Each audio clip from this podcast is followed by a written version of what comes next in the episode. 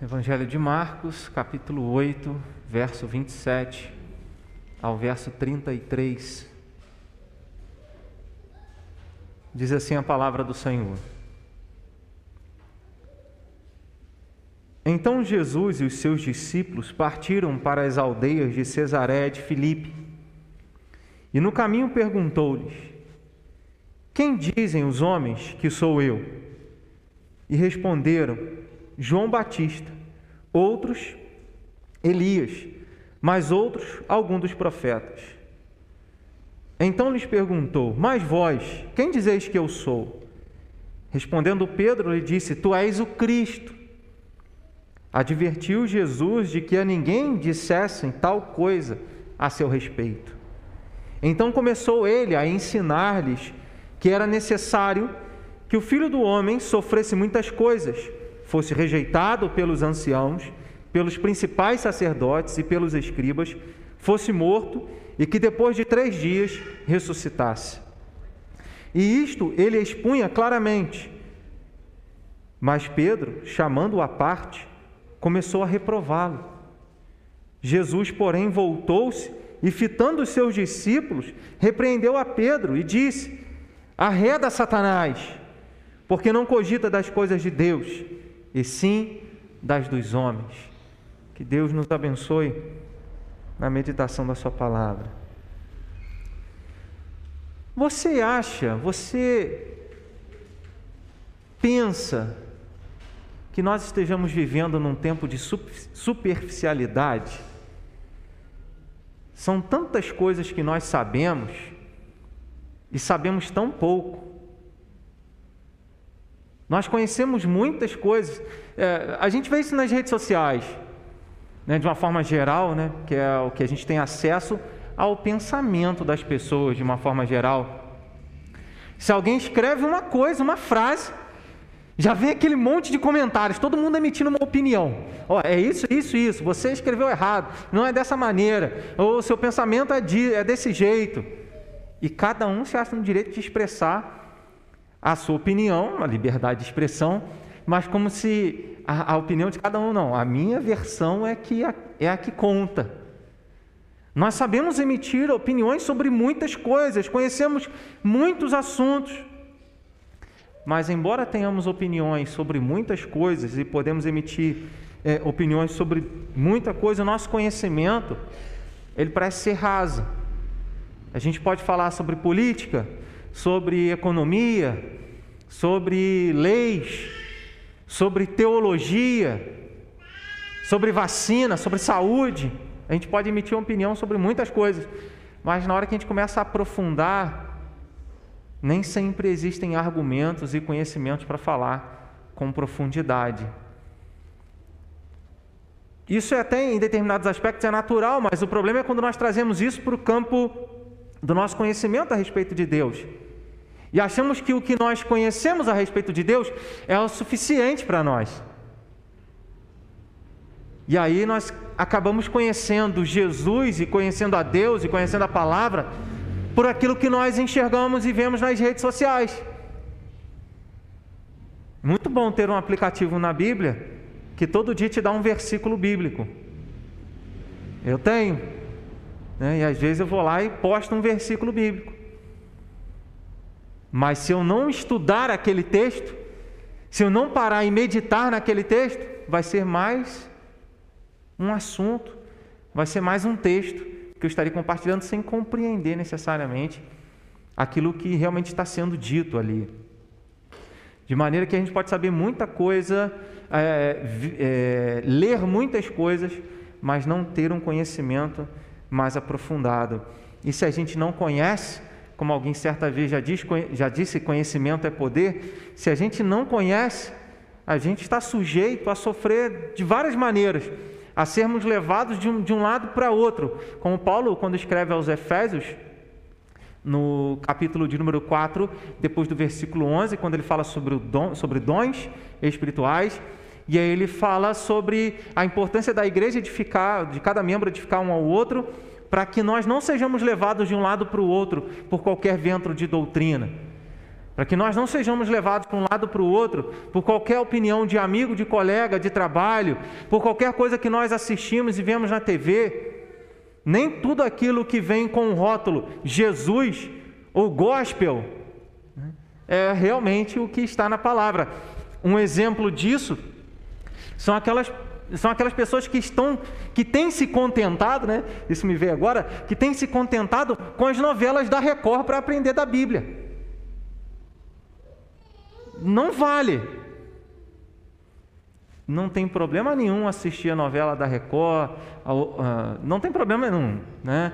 É, é claro que a gente, se chegou a um determinado ponto lá, né, e começa a ter pornografia, né, algo que não vai edificar, a gente tem um controle na mão, né, que a gente pode alterar. Mas aqui eu não estou falando de, é, como algumas pessoas imaginam, né, pecado ver isso, é pecado aquilo, pecado aquilo outro. Mas o, o, o, ponto em questão é que às vezes nós nos contentamos em conhecer de Deus com aquilo que a mídia, com aquilo que as pessoas falam a nosso respeito, mas nós não paramos para nos aprofundar por nós mesmos na palavra de Deus. Isso cansa. Salomão falou sobre isso. O muito estudar é enfado da carne. Quem aí faz faculdade, quem está na escola, né, quem fica aí em semana de prova, sabe que estudar cansa. Salomão falou isso, era o homem mais sábio, que para ele não devia ser tão difícil, né? Já que ele tinha toda a sabedoria, mas o homem mais sábio falou assim: ó, e muito estudar cansa a gente. Porque para você conhecer, você precisa parar e se debruçar é, sobre os livros, você precisa estudar, você precisa ler. Não é aquela história também que algumas pessoas dizem: ah, não, eu só leio a Bíblia. Não, você pode conhecer de Deus lendo outros livros, né? ser edificado. Existem livros devocionais, né? livros é, que vão trazer uma mensagem que vai edificar a nossa vida. E Jesus tem esse cuidado com os discípulos, de ensinar aos discípulos o que, quem realmente ele era e o que ele veio fazer.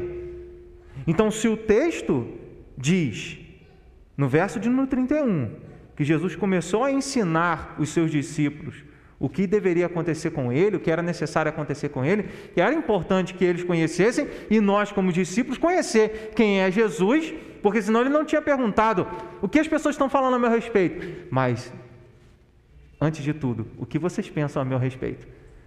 Como vocês me veem? Quando vocês me enxergam? E é interessante que essa perspectiva, de acordo com o capítulo 8 de Marcos, é, e aí nós chegamos a, nós entendemos que até a disposição como os autores foram escrevendo os evangelhos, foi uma, foi, foram inspirados por Deus nesse sentido. Não, não foi algo sem propósito. Quando você vê, por que está falando, porque o capítulo começa com a multiplicação, segunda multiplicação dos pães e peixes, porque depois um diálogo com os fariseus e por aí vai, porque uma, a cura de um cego, antes desse registro que nós lemos, que eu li, Jesus havia feito um milagre, multiplicando pães e peixes, multidão alimentada. Jesus se compadeceu dela, alimentou a multidão, e aí despediu. Os fariseus começaram a discutir. O milagre da multiplicação de pães e peixes dava provas de que Jesus foi enviado por Deus. Né? Foi dito, Nicodemos falou: ninguém pode fazer essas coisas se Deus não for com ele. Aí Jesus começa a falar algumas coisas com Nicodemos, Nicodemos não, não compreende. Então, é, os milagres que Jesus realizava era para testificar a sua messianidade, para testificar que ele veio de Deus. O apóstolo João fala isso também no Evangelho, no capítulo 20, verso 31, que tudo foi escrito, foi para mostrar que Jesus é, é o Cristo e para que crendo tenhamos vida no nome dele. Então Marcos está assim, escrevendo e registrando, como os evangelistas, escrevendo, mostrando os milagres é, para que confirmavam a autoridade de Jesus como enviado de Deus, como profeta, como sacerdote, como rei, como salvador. E logo depois os fariseus questionam: que sinal o Senhor nos dá, você nos dá, de que tu és o filho de Deus? Jesus fala: nenhum sinal será dado a esses religiosos, são incrédulos. Não adianta, ele tinha acabado de fazer uma multiplicação de pães e peixes, e eles estão pedindo um sinal.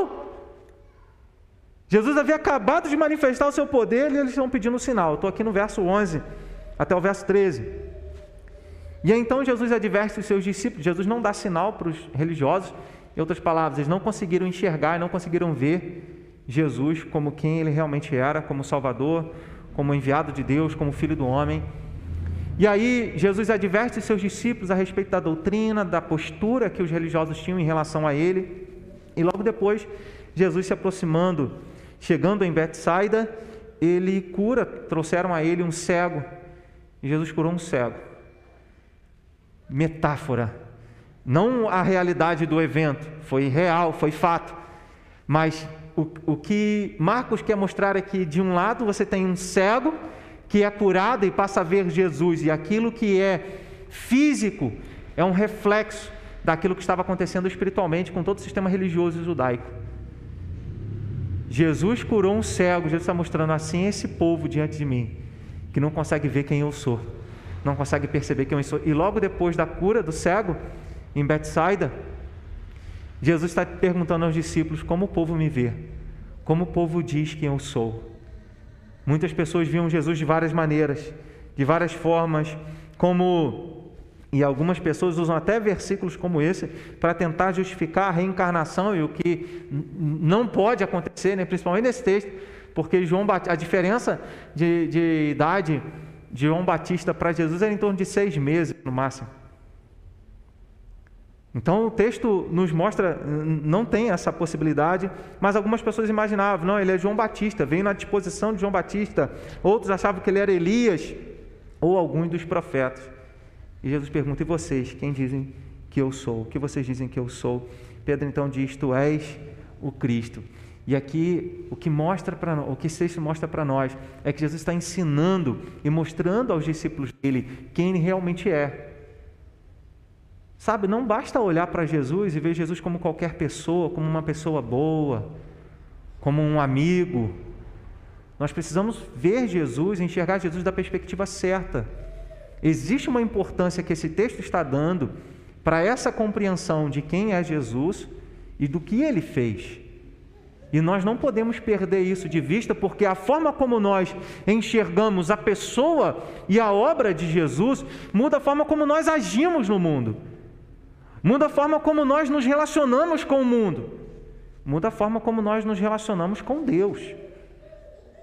Então, como nós temos visto Jesus, quem é Jesus? E Jesus está ensinando os seus discípulos a esse respeito, aquilo que os religiosos não conseguiram ver, aquilo que foi expresso de forma física é, com o cego em Batsaida, mostrando assim está o povo que não consegue ver quem eu sou. Como você tem visto Jesus? E aí Pedro, ele levanta representando ali, falando em nome dos apóstolos, falando em nome dos discípulos, Pedro disse: Tu és o Cristo. Ele é o Cristo. É essa compreensão que nós precisamos ter a respeito de Jesus. Essa palavra Cristo, que significa ungido, é uma palavra grega para falar da mesma palavra hebraica Messias. Então, quando é, se traduziu o hebraico para o grego, que é a tradução chamada Septuaginta, ela traduz Messias como Cristo. Então, Cristo é a palavra hebraica para Messias, que significa ungido, que significa ungido de Deus, que significa o um enviado de Deus, que significa aquele que veio prometido por Deus para salvar o povo de Deus dos seus próprios pecados. A primeira vez que aparece essa palavra no Evangelho de Marcos é aqui, a palavra Cristo. Uma declaração bem enfática de quem é Jesus no mundo, de quem é Jesus para a nossa vida, de quem é Jesus dentro dos planos de Deus. Aponta para aquilo que Jesus, quem é essa pessoa. E como eu li no início do culto, o Evangelho de João, capítulo 1, verso de número 14, ele é o unigênito de Deus. Ele é aquele que reflete a glória de Deus, a imagem de Deus. Os religiosos esperavam um Messias político, alguém que libertaria os judeus é, do julgo romano e conduzisse o povo de Israel a um novo governo, a uma nova fase, governando sobre os povos do mundo inteiro, como havia sido nos tempos de Davi, já que o Messias seria descendente de Davi e se assentaria sobre o trono de Davi. Essa era a promessa de Deus. Só que os religiosos imaginavam isso de uma forma é, literal. Jesus veio dizendo: O meu reino não é deste mundo. Mostrando que existe uma perspectiva diferente daquela expectativa que os religiosos possuem em relação ao Messias. Então ele fala: O meu reino não é deste mundo. Ele fala isso quando estava falando com Pilatos, no Evangelho de João, capítulo 18, verso 36. Enquanto muitos do povo e os religiosos viam Jesus de muitas maneiras, João Batista, é, Elias, alguém que viria para preparar o caminho do Senhor, somente os discípulos viam Jesus como Cristo. Somente os discípulos viam em Jesus o enviado de Deus para salvar o seu povo.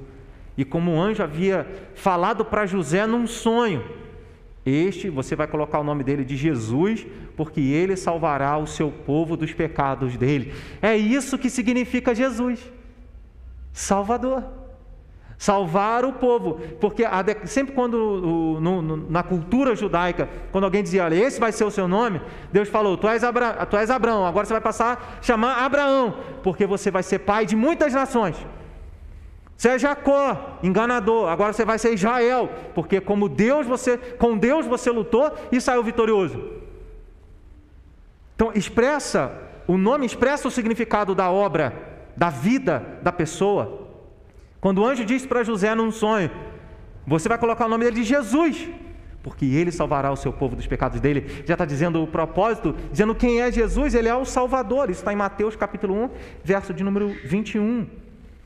E isso nos ajuda a entender a pessoa de Jesus, não apenas quem ele é, mas nos ajuda a pensar que tipo de relacionamento nós temos tido com esse que é o ungido de Deus, com esse que é o enviado de Deus, com esse que é o Salvador. Primeiro, ele foi enviado por Deus para me salvar.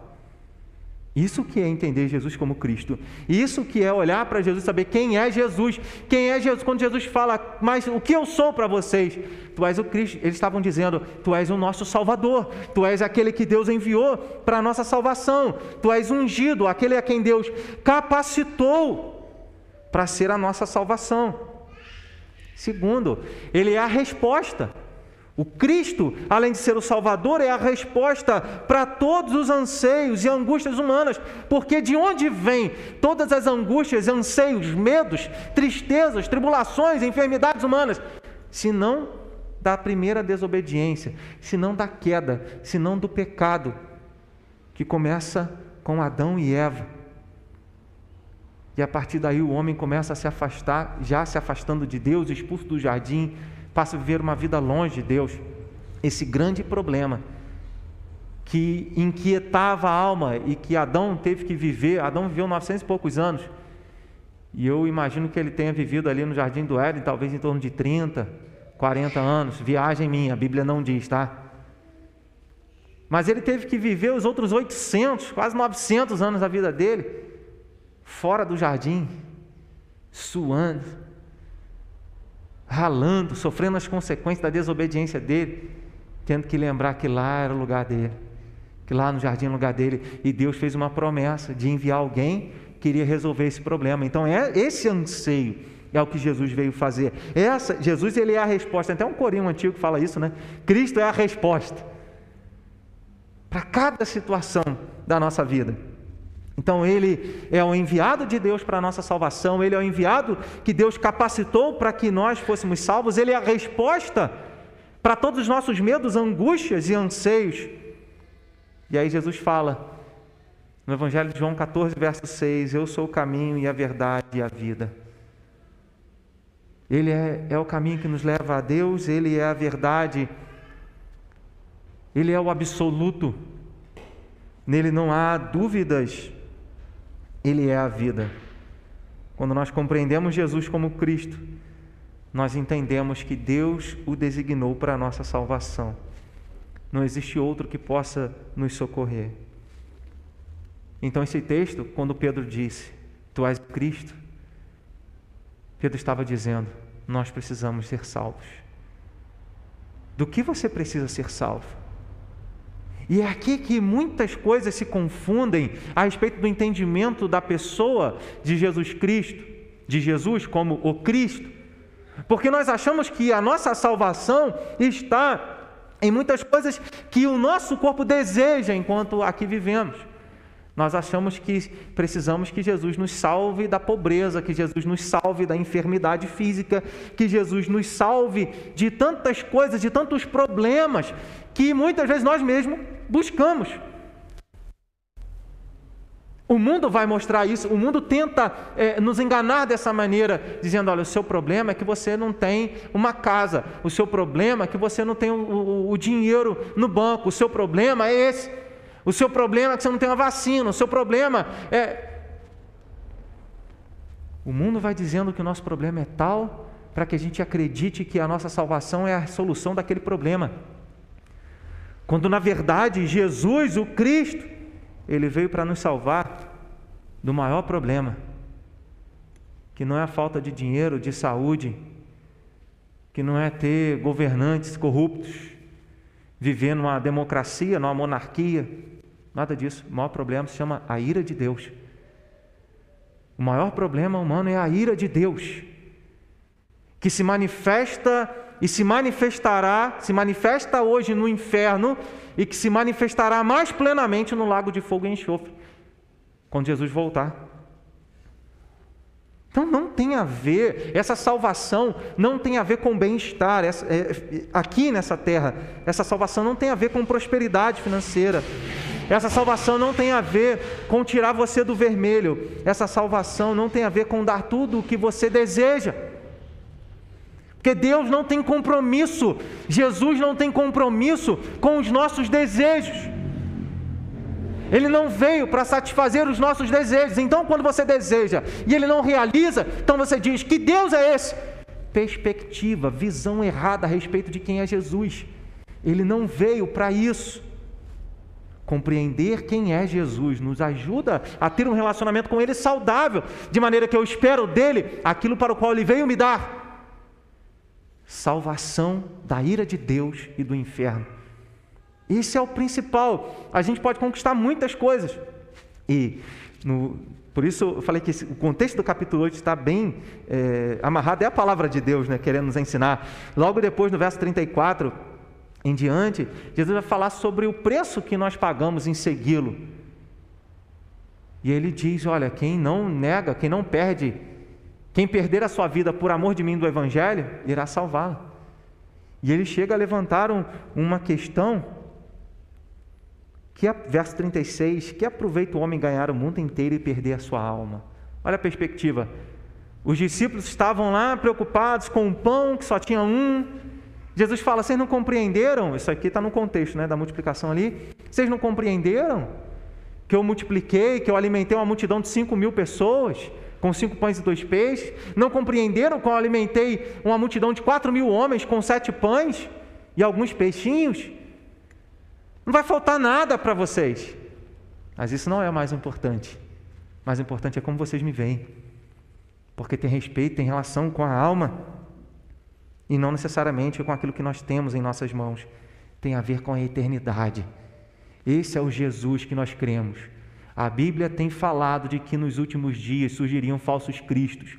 E uma grande diferença que há, que o falso Cristo, ou os falsos cristos que irão surgir, e os falsos e os anticristos que vão surgindo aí é, nos púlpitos de muitas igrejas evangélicas, prometem salvação para o hoje, prometem salvação para as suas necessidades materiais. E não é esse o Jesus que nós cremos, não é esse o Cristo que a Bíblia prega, que a Bíblia anuncia. A importância, aí está a importância. Se a sua fé estiver num Cristo que atende às suas necessidades materiais, quando elas não existirem mais, vai desmoronar. Mas se a sua fé estiver no Cristo, que nos livra da ira vindoura, como diz a palavra, a gente pode perder tudo, mas nós sabemos que a nossa vida está segura em Deus. Então tem a ver com a eternidade. A importância de compreendermos a pessoa e a obra de Jesus, além de enxergarmos que Ele é o Cristo, nos mostra que a sua morte e ressurreição eram necessárias. O verso de número 31, ele diz: passou e começou ele a ensinar-lhes que era necessário que o filho do homem sofresse muitas coisas, fosse rejeitado pelos anciãos, pelos principais sacerdotes, pelos escribas, fosse morto e depois de três dias ressuscitasse. Aqui está a obra de Jesus.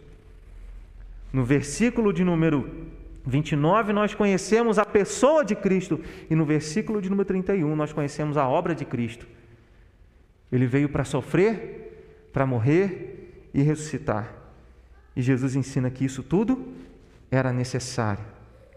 E foi essa a missão dele. Jesus fala: ó, se perseguiram a mim, não esperem algo diferente em relação a vocês. Jesus, como santo, como perfeito, sofreu. Nós estamos sujeitos também ao sofrimento. A diferença é que o sofrimento dele foi infinitamente maior do que o nosso.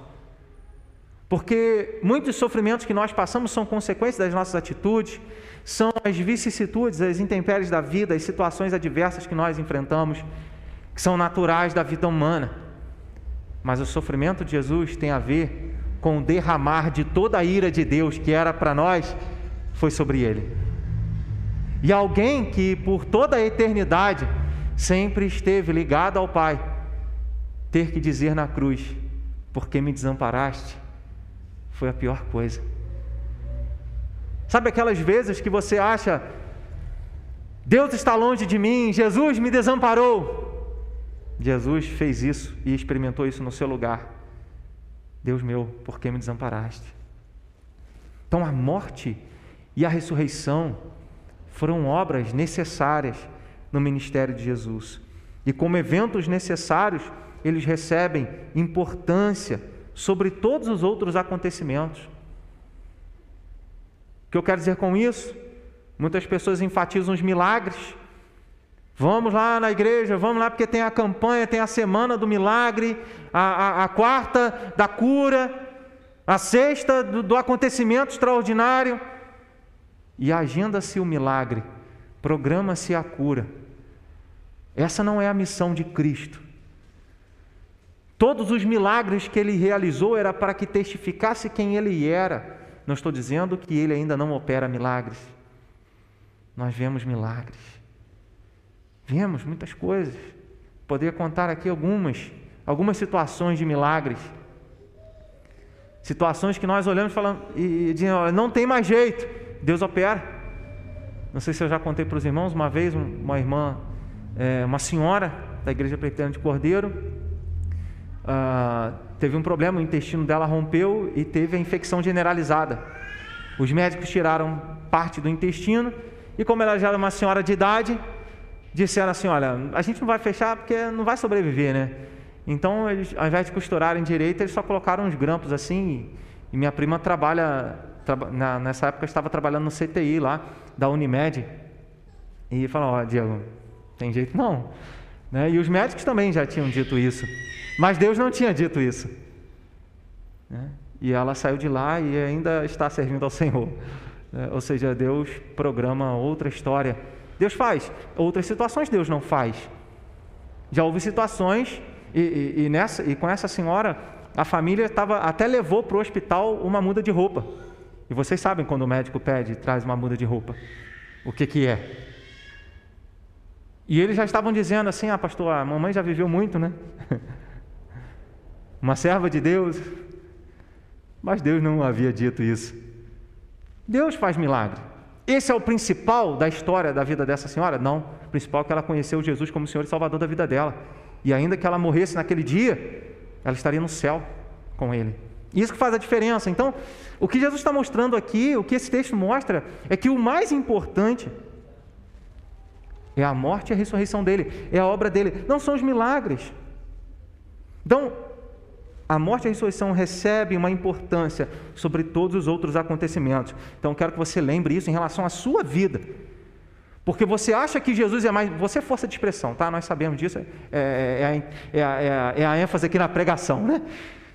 Às vezes nós pensamos que Jesus só é importante, que Jesus só é o nosso Jesus, nosso Salvador, quando Ele satisfaz aquilo que nós julgamos importante na nossa vida. Então a cura é importante, a família, o trabalho, o, a, a, o pagamento das contas, tudo isso a gente vai julgando assim, não, isso é importante, isso não pode faltar. Mas o mais importante que ele realizou não é isso que ele faz nessas situações, é o que ele já fez. É o que ele já fez. Sabe, pessoas que não conseguem enxergar bênçãos de Deus, o cuidado de Deus no cotidiano, porque não conseguem olhar para trás e ver que a maior dádiva não é aquela que ele está, que ela está esperando que ele realize ali naquela semana, porque foi ao culto buscando uma bênção. Não, a maior dádiva e o mais importante é o que Jesus já fez lá no passado, dando a vida dele, sofrendo, sendo perseguido pelos religiosos, sendo rejeitado pelos seus tendo que ouvir quando estava lá na cruz sofrendo, se tu és o Cristo, desce da cruz, nós vamos crer, zombando dele. Foi isso o mais importante que ele fez. Quando nós celebramos a Santa Ceia, é isso que nós estamos querendo dizer. Que a morte e a ressurreição são a, é a obra mais importante de Jesus e não aquilo que nós esperamos que ele faça nessa semana. Ah, Senhor, eu quero isso, Senhor, eu preciso disso, eu preciso daquilo, porque quando nós olhamos para essas coisas que nós almejamos hoje, isso talvez roube de nós a alegria daquilo que ele já fez lá atrás, que é a alegria da salvação, que é a alegria de termos sido alcançados pela graça, pelo perdão de Deus. Jesus deixou claro que não poderia faltar na vida dele o sofrimento, a sua morte e a sua ressurreição. E é aqui que está o problema e ao mesmo tempo mostrando para nós a importância de compreendermos a pessoa e a obra de Jesus, nesse caso, a obra de Jesus. Muitas pessoas têm resumido o seu relacionamento com Jesus com base nas conquistas dessa vida. E chegam a dizer e tentar mostrar que são melhores do que outros evangélicos, que outros cristãos, dizendo: Olha como Jesus me abençoou, olha como Ele tem me abençoado, Ele me deu isso, Ele me deu aquilo, eu tenho isso, eu faço isso aquilo. Essas todas as bênçãos irão ficar aqui no que diz respeito às questões materiais. Mas essas bênçãos que vêm por, a nós por meio da obra de Jesus, a morte e a ressurreição, nos acompanham por toda a eternidade. Quando essas pessoas que se relacionam com Jesus assim, com base nas suas conquistas desta vida, quando elas não são bem-sucedidas, ficam frustradas, e elas acham que Jesus não se importa com elas. Então, esse é um pensamento que nós devemos rejeitar. Porque se vem à sua mente que Jesus não se importa com você, que Jesus não, não, não está nem aí para a sua vida, para aquilo que você está passando, que Ele está demorando a socorrer, não, Ele já te deu o, melhor socorro para a pior situação que você estava passando e que você nem sabia. Porque desde o momento que nós fomos concebidos, nós somos concebidos em pecado e já estávamos destinados ao lago de fogo e enxofre. E para que ninguém se glorie diante de Deus, diz a palavra do Senhor na carta de Paulo aos Romanos, capítulo 11, para que ninguém se vanglorie diante de Deus, ele colocou todo o mundo debaixo do pecado, a fim de usar a sua graça e a sua misericórdia na obra do seu filho, da morte e da ressurreição. Existem algumas pessoas que estão tão focadas no material que esquecem que o mais importante é o espiritual. E o que Jesus está dizendo que era necessário que ele sofresse, que ele morresse, que ele ressuscitasse, é para nos ensinar isso. Que adianta ganhar o mundo inteiro e perder a sua alma? Jesus falou isso nesse contexto. Como ser humano, Jesus morreu a nossa morte ele morreu na cruz como um criminoso. Como criminoso, ele estava nos representando. Como se fosse um pecador, ele estava nos representando. Ele pagou então a nossa dívida com Deus, que era impagável. Ele sofreu no nosso lugar. O sofrimento e a morte de Jesus é que vão aplacar a ira de Deus. Porque não existe pecado que fique sem punição.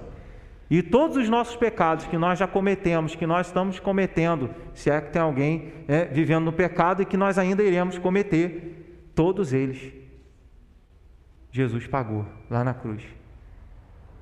toda, todo o juízo divino para todos os nossos pecados foram derramados sobre Jesus Cristo. Isaías, capítulo de número 53, nos ensina isso. A, a doutrina da imputação, fato de Deus colocar sobre Jesus todos os nossos pecados e colocar sobre nós toda a justiça e obediência de Jesus.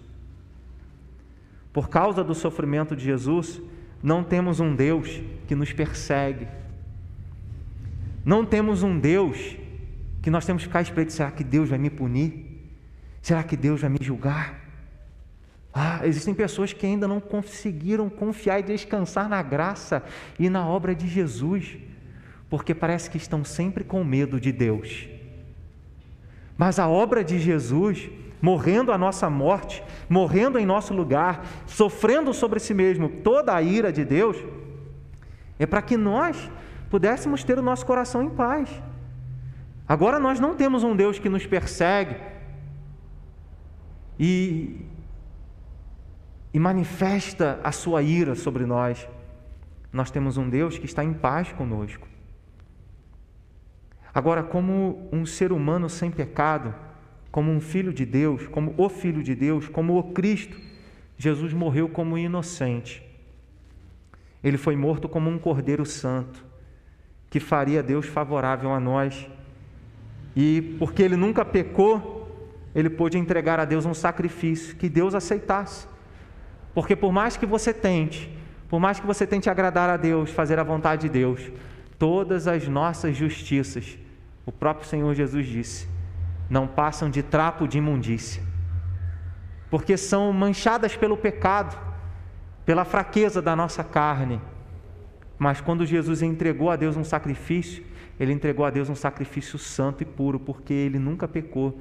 O sangue que ele derramou na cruz no nosso lugar era um sangue sem pecado, e foi isso que fez com que ele conquistasse para nós o direito à vida. Foi com isso que ele conquistou o direito de ressuscitar ao terceiro dia. Ele fala isso em João 10.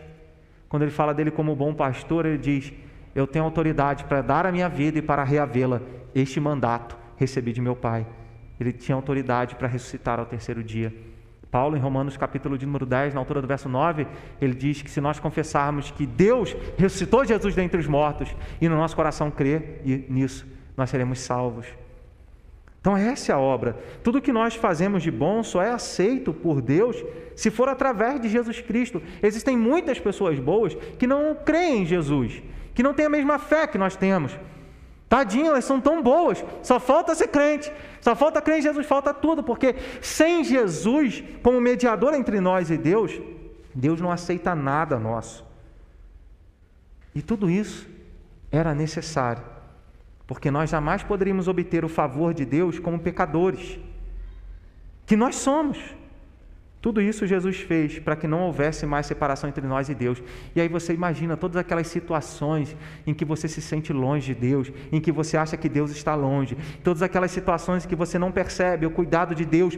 Tudo isso se dissipa quando você entende e confia que tudo que era necessário para que você estivesse ligado a Deus, Jesus já fez. Essa é a paz que nós buscamos. Essa é a paz que Jesus dá e fala em João 14, 27, a minha paz vos dou, não a dou como a dá o mundo. É isso que nós experimentamos quando compreendemos a obra de Jesus, da sua morte, da sua ressurreição. É assim, então, que você pode ter muitos problemas nessa vida, mas o problema de ser alvo da ira de Deus, Jesus resolveu. E se agora Deus não é mais seu inimigo, Deus é o seu Pai. Deus é aquele que está cuidando de você em todo o tempo. Quando cremos que Jesus resolveu isso, quando cremos em Jesus e na obra que ele fez, colocada em nossa conta, em nosso favor, a nossa alma encontra verdadeira paz. E aí, não é aquilo que Jesus fala no verso 36, né, que aproveita um homem ganhar o mundo inteiro e perder a sua alma porque nós sabemos que a nossa alma foi comprada pelo precioso sangue de Jesus, pela obra dele, nós estamos ligados a Deus. Não há motivos para termos medo, mas medo de Deus. Não há motivos mais para duvidar do cuidado de Deus. e muito menos da Sua presença em nossas vidas. Jesus conquistou tudo isso. Então é momento de nós lembrarmos que nele nós temos paz. Na ressurreição dele, nós temos a esperança da vida eterna, a certeza da nossa ressurreição.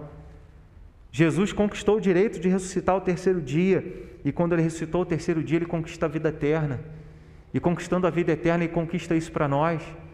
E agora os nossos olhos, diferentes daqueles fariseus, religiosos e sacerdotes, que não conseguiam enxergar Jesus como Salvador, agora os nossos olhos se abrem para perceber sim Jesus como nosso Senhor e Salvador, como aquele que nos dá a vida eterna, como aquele que nos dá a perspectiva, não de 70, 100 anos. Quantos anos você vai viver aqui? Tem gente que vive menos. 10 anos, 30 anos, 50 anos. Tem gente que vive 100, 110. O que são 110 anos, 120 anos diante de uma eternidade? É essa visão que Jesus quer que nós tenhamos. A visão não limitada.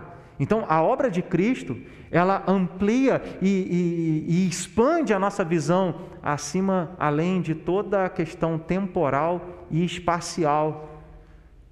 Porque nós sabemos que o nosso lar a nossa casa não é aqui, é onde Jesus está. Tem um hino, hino de número 102 que fala isso. Oh, aleluia, sim é céu. É céu fruir perdão aqui. Oh, aleluia, sim é céu, é céu fruir perdão aqui, na terra ou mar, por onde for, com o Senhor é céu ali. E aí ele fala: Bem pouco importa, tem um tempão que eu não faço isso, né? Bem pouco importa eu habitar em alto monte, à beira-mar, em casa ou gruta, bom ou ruim, é céu ali com Cristo em mim. Então, a esperança que Cristo nos dá não está limitada às nossas circunstâncias, mas aumenta a nossa visão e amplia para a perspectiva eterna, onde os dias não são mais contados, onde o espaço que nós nos encontramos, se é num jardim, se é no meio do oceano, se é numa ilha, desde que Jesus esteja ali, ele estará. Então, o que mais traz medo ao ser humano, se não a morte, né? Medo de morrer. Ele fala: Não, eu não tenho medo de morrer, mas fala assim: Você quer ir hoje? Não, espera mais um bocadinho, né? Você tem certeza que vai para o céu? Tenho, mas você quer agora? Senhor, né? puder esticar mais um bocado, né? A gente fica, né? E não precisa nem falar como Paulo, né? Se o viver na carne né, é, vai trazer benefício para o evangelho, né, a gente nem completa assim, né? Mas a morte é algo que traz inquietação. Não tem ninguém na história da humanidade.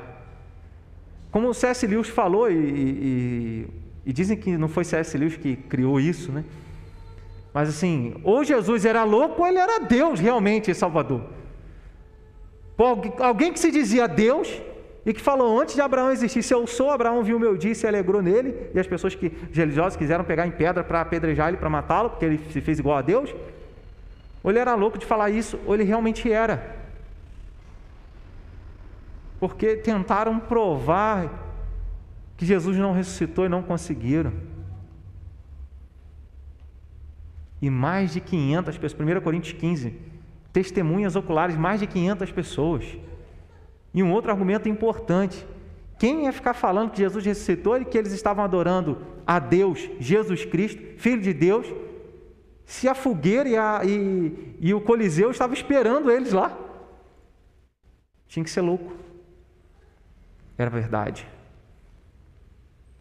É aquele que traz verdadeira vida e eu posso morrer por ele e pelo Evangelho. E é o que é o contexto do verso 34 em diante, vai dizer: Quem perder a sua vida por amor de mim e do Evangelho, esse a salvará.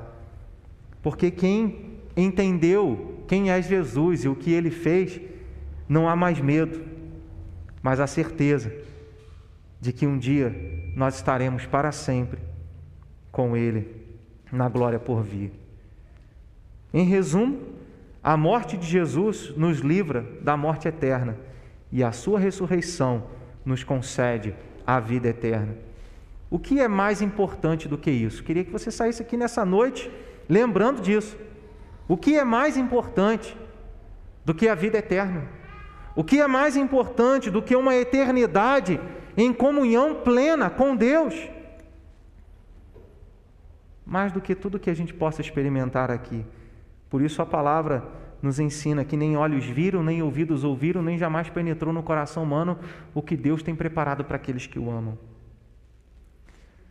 Em último lugar, a importância de compreender a pessoa e a obra de Jesus é nos mostrar que a sua vida foi um projeto de Deus. O verso de número 33 diz: Jesus, porém, voltou-se e, fitando os seus discípulos, repreendeu a Pedro e disse: Arreda Satanás, porque não cogita das coisas de Deus, e sim das dos homens. Jesus está dizendo que aquela declaração, às vezes alguns alguns filmes parecem mostrar que Satanás foi pego de surpresa ao ver que Jesus estava sendo morto na cruz. Né? Parece, parece que ele imaginou que ele estava vencendo ali. Mas o texto aqui nos mostra que ele tinha conhecimento de que o Messias seria morto.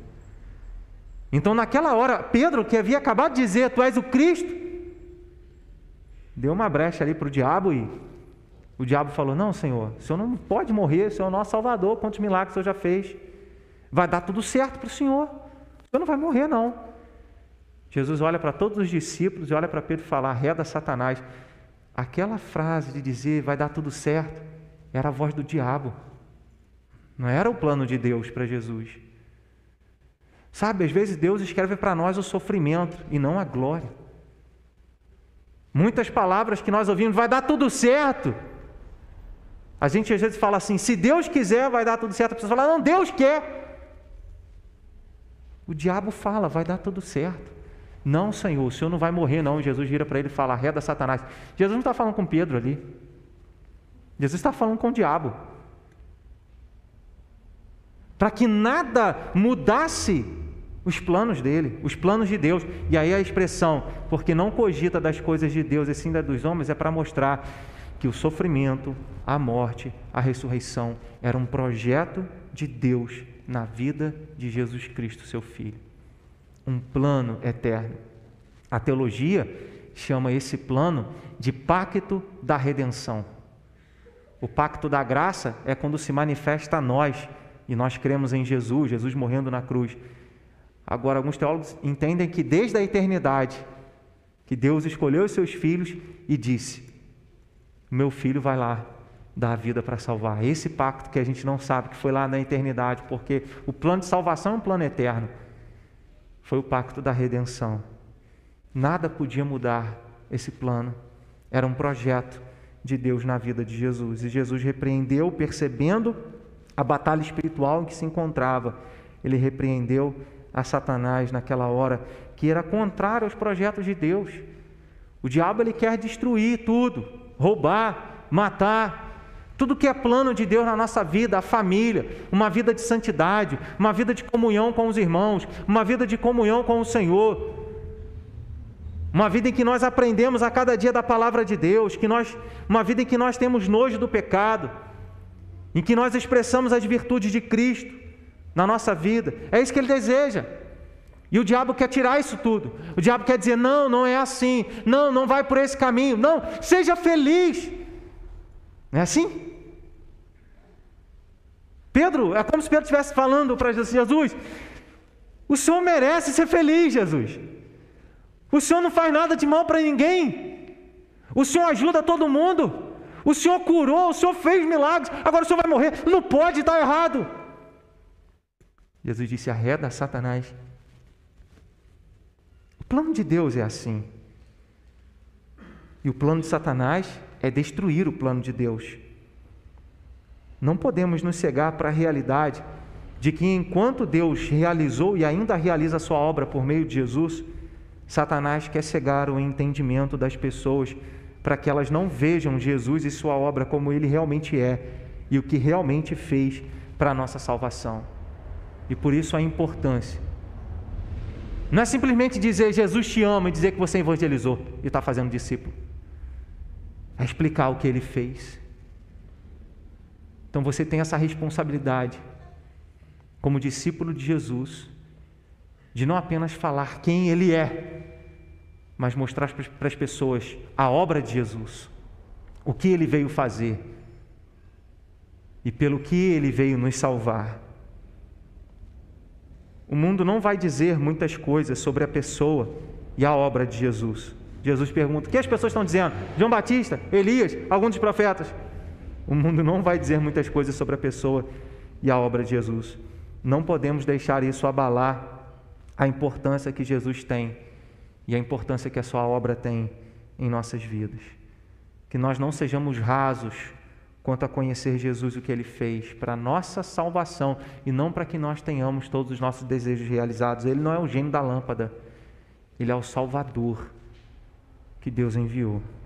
Sejamos profundos quanto ao projeto de Deus para a nossa salvação.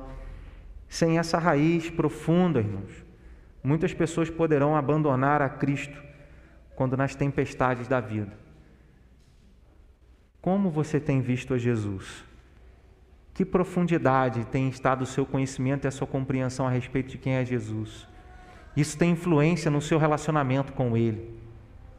E se é raso, você pode não resistir às próximas lutas que virão.